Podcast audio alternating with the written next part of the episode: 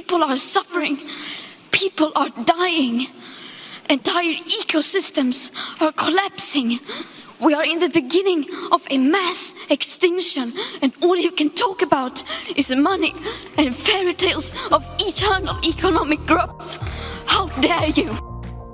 Solche dramatischen Worte von Greta Thunberg werden wir auf der kommenden UN-Klimakonferenz COP27 im ägyptischen Sharm el-Sheikh wohl vermissen müssen.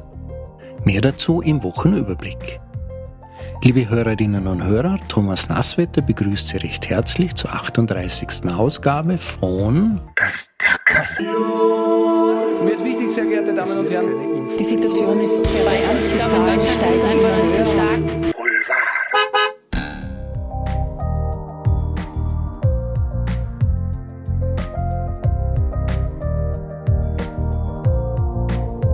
Haben Sie diese Woche schon Fake News verbreitet? Ich habe es ausnahmsweise, vorsätzlich und wissentlich getan. Trump ist dead. Das war der Hashtag und die Geschichte ist insofern spannend, weil es letztlich gar nicht um Trump selber geht, sondern eigentlich um Elon Musk. Der hat den bisher verlustreichen Internetdienst Twitter um die nicht unbeträchtliche Summe von 44 Milliarden Dollar gekauft. Nun möchte er Twitter als einen, Zitat, warmen Ort sehen, wo wenig Zensur und viel Meinungsfreiheit herrscht.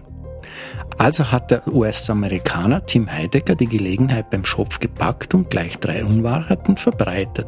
Erstens, Trump ist tot. Klammer, er starb übel. Zweitens, Elon Musk hat diese Meldung vertuscht. Klammer, oder auch nicht.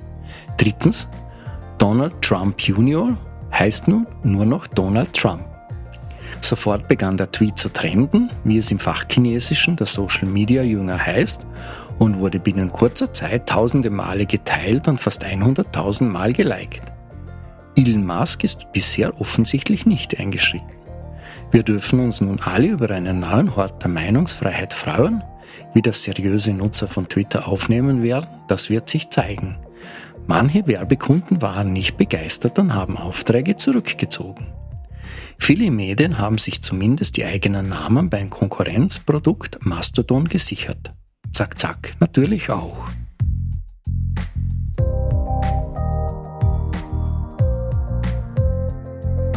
Mehr als 30.000 Asteroiden, deren Bahn die Erde kreuzen, sind aktuell bekannt. 857 davon sind größer als ein Kilometer. Und bisher waren sich viele Forscher sicher, dass die ganz großen Objekte über ein Kilometer Größe eigentlich bekannt sein sollten. Doch dem ist offenbar nicht so. Denn in bestimmten Konstellationen gelingt es Asteroiden, sich quasi vor der Erde zu verstecken. Nämlich immer dann, wenn ihre Bahnen so liegen, dass sie nahe an der Sonne vorbeigehen. Diese Himmelskörper sind dann weniger als insgesamt 20 Minuten nur in beiden Dämmerungen zu beobachten also 10 Minuten am Morgen und 10 Minuten am Abend. Und das auch nur bei entsprechendem Wetter. 2022 AP7, so der astronomische Name, ist einer, der in den letzten acht Jahren entdeckt wurde und für die Erde potenziell gefährlich ist. Das mahnt ein internationales Forscherteam um den Astronomen Scott Shepard. Eine Kollision mit der Erde hätte verheerende Auswirkungen. Die Gefahr schätzen die Forscher derzeit jedoch als gering ein. Doch verändern sich die Bahnen von Asteroiden und Kometen durch verschiedene Faktoren und somit lässt sich eine Kollision nicht gänzlich ausschließen.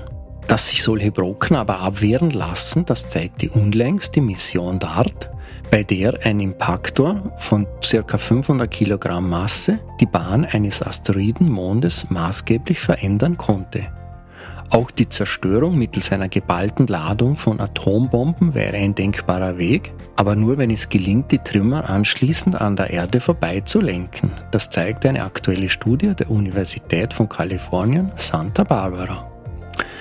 Voraussetzung dafür ist natürlich, dass sich jemand für das Einschlagereignis interessiert. Dass dem nicht so sein muss, zeigt uns aktuell die bitterböse filmische Satire Don't Look Up auf Netflix.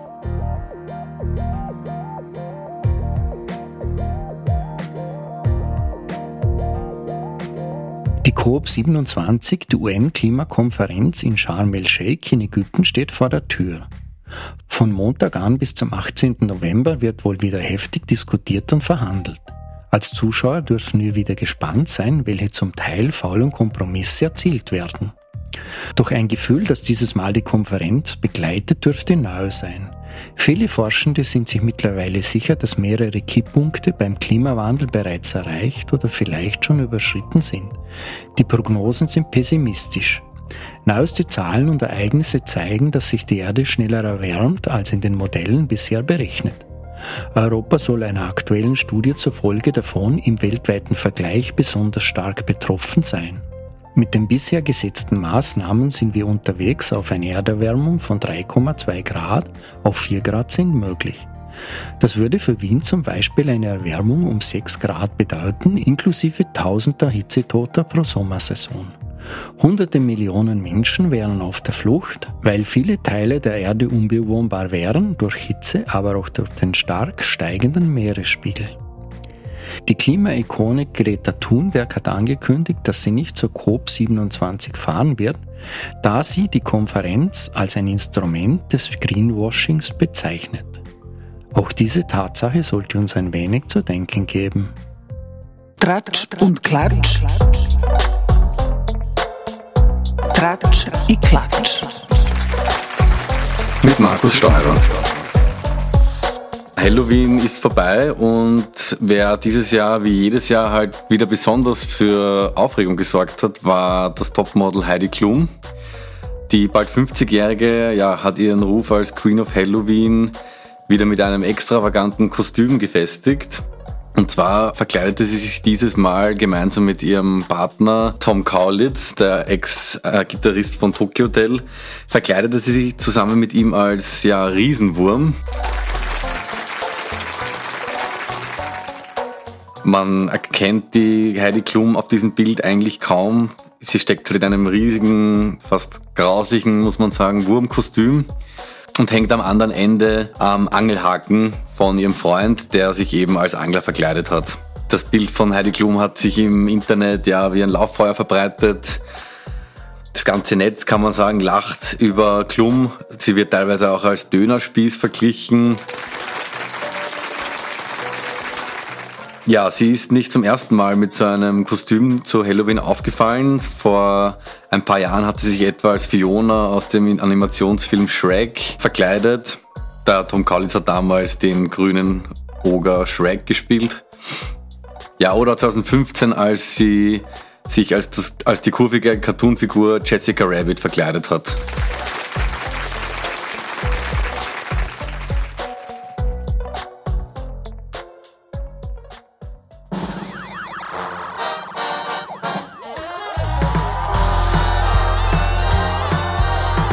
Das Thema der Woche mit Stefanie Marek. Das Thema der Woche ist eine Zack-Zack-Recherche, die wir kürzlich veröffentlicht haben, und zwar zum Schubhaftzentrum Vordenberg in der Steiermark. Uns ist äh, die Information zugetragen worden, dass es dort mutmaßlich Missmanagement geben soll. Und wir haben uns das ein bisschen genauer angeschaut. Die Berichte, auf die wir uns bezogen haben, beziehungsweise unsere Informationen, legen nahe, dass da sehr, sehr viele Stunden nicht erbracht worden sein sollen. Und zwar von einer privaten Security-Firma, die unter anderem neben der Polizei für den Betrieb dieses Schubhaftzentrums zuständig ist. Jetzt ist es so, dass das Bundesministerium für Inneres, dem das Anhaltezentrum Vordenberg untersteht, dass es einen mehrjährigen unkündbaren Vertrag geschlossen hat mit der Gemeinde Vorarlberg, die für den Betrieb des Schubhaftzentrums eben diese Sicherheitsfirma, nämlich die GVS-Gruppe, beauftragt hat. Das war damals schon ähm, in den Medien, weil der Rechnungshof unter anderem festgestellt hat, dass die GVS die einzigen waren, die ein Angebot gelegt haben bei dieser Ausschreibung. Und der Rechnungshof führt es darauf zurück, dass das einfach sehr, sehr spezifische, enge Auswahlkriterien bei der Ausschreibung gab. Das Ganze hatte ein bisschen einen fragwürdigen Beigeschmack, weil zu der Zeit damals auch ein Vorstand dieser Sicherheitsfirma tätig war, der früher mal im Bundesministerium für Inneres als Kabinettchef, als Stellvertretender von Günter Platter als Innenminister gearbeitet hat. Bei dieser Recherche, die wir gemacht haben, ging es darum, dass vom Jahr 2018 an bis inklusive 2020 ungefähr 12.500 Stunden nicht geleistet worden sein sollen. Und ähm, die Berichte, die wir vorliegen hatten und auch Informationen von Insidern legten eben nahe, dass die Verantwortlichen sehr wohl davon wussten, aber sehr lange nichts dagegen getan haben sollen. Jetzt haben wir vor kurzem erfahren, dass Mitarbeiter, ehemalige und aktive der GVS, die dort in diesem Anhaltezentrum arbeiten, ähm, einen Brief an die Wirtschafts- und äh, Korruptionsstaatsanwaltschaft geschickt haben, wo sie bestätigen, was in unseren Recherchen steht und wo sie auffordern, äh, die Ermittler dagegen vorzugehen, beziehungsweise sich das mal genauer anzuschauen, die Situation dort. Sie erheben nämlich noch mehr Vorwürfe als die, die wir öffentlich gemacht bzw. uns angesehen haben. Und äh, da geht es um noch mehr Missmanagement, allerdings diesmal von Seiten der Polizei. Was unsere Recherche betraf, haben wir sowohl die GVS als auch die Polizei als auch das Innenministerium damit konfrontiert. Die GVS hat uns bis heute nicht geantwortet auf keine unserer Fragen. Und auch die Polizei hat vage Antworten gegeben. Wir haben zumindest erfahren, dass äh, gewisse Zustände im Anhaltezentrum ähm, der Polizei bekannt sind und dass jetzt anscheinend der Vertrag mit der GVS ein bisschen abgeändert wird. Laut Informationen der Polizei liegt der momentan beim Gemeinderat auf und ähm, soll in dieser Änderung beschlossen werden. Was das genau bedeutet, das wissen wir noch nicht.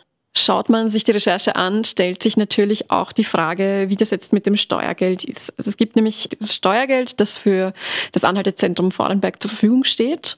Wir wissen aus dem Rechnungshofbericht von 2016, dass rund 500.000 Euro monatlich für gewisse Leistungen im Zentrum zur Verfügung stehen. Darunter fallen auch die Leistungen der Sicherheitsfirma.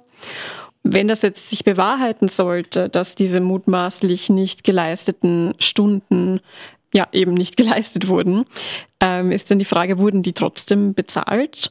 Wurde das Geld zurückgefordert, wenn ja, oder wurde das Geld anderweitig eingesetzt und wie viel ist es jetzt eigentlich genau? Wie viel Steuergeld wäre davon betroffen? Wir bleiben da jedenfalls weiter dran und haben noch einige mehr Informationen, die wir uns jetzt in Zukunft anschauen werden, was eben die Zustände in diesem Anhaltezentrum betrifft.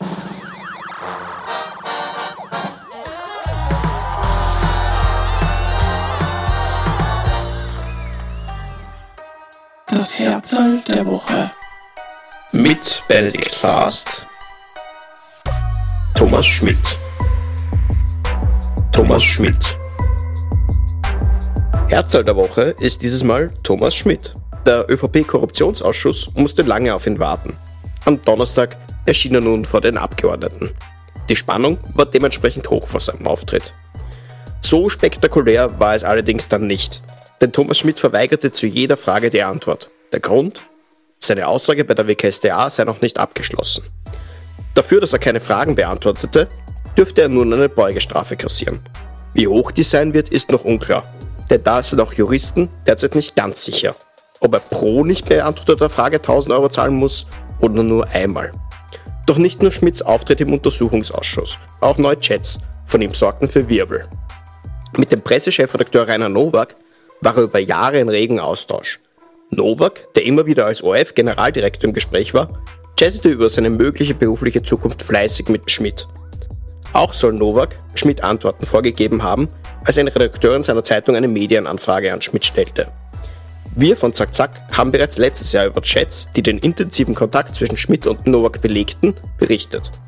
Damals drohte uns Nowak mit Klage, dass wir nicht mehr über seine Chats berichten sollen. Am Donnerstag hat sich Novak nun bereits zum zweiten Mal bei den Lesern für seine Chats mit Schmitz entschuldigt. Die Redaktion ist allerdings aufgebracht. Das Herzl der Woche.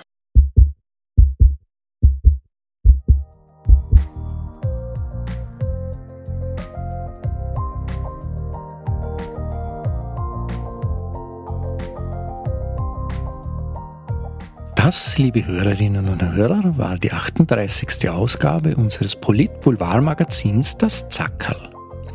Thomas Nasswetter bedankt sich im Namen der Redaktion fürs Zuhören. Ich wünsche Ihnen eine schöne Woche, machen Sie es gut und bleiben Sie uns gewogen. Das Mir ist wichtig, sehr geehrte Damen und Herren. Die Situation ist sehr, sehr ernst. Die Zahlen steigen immer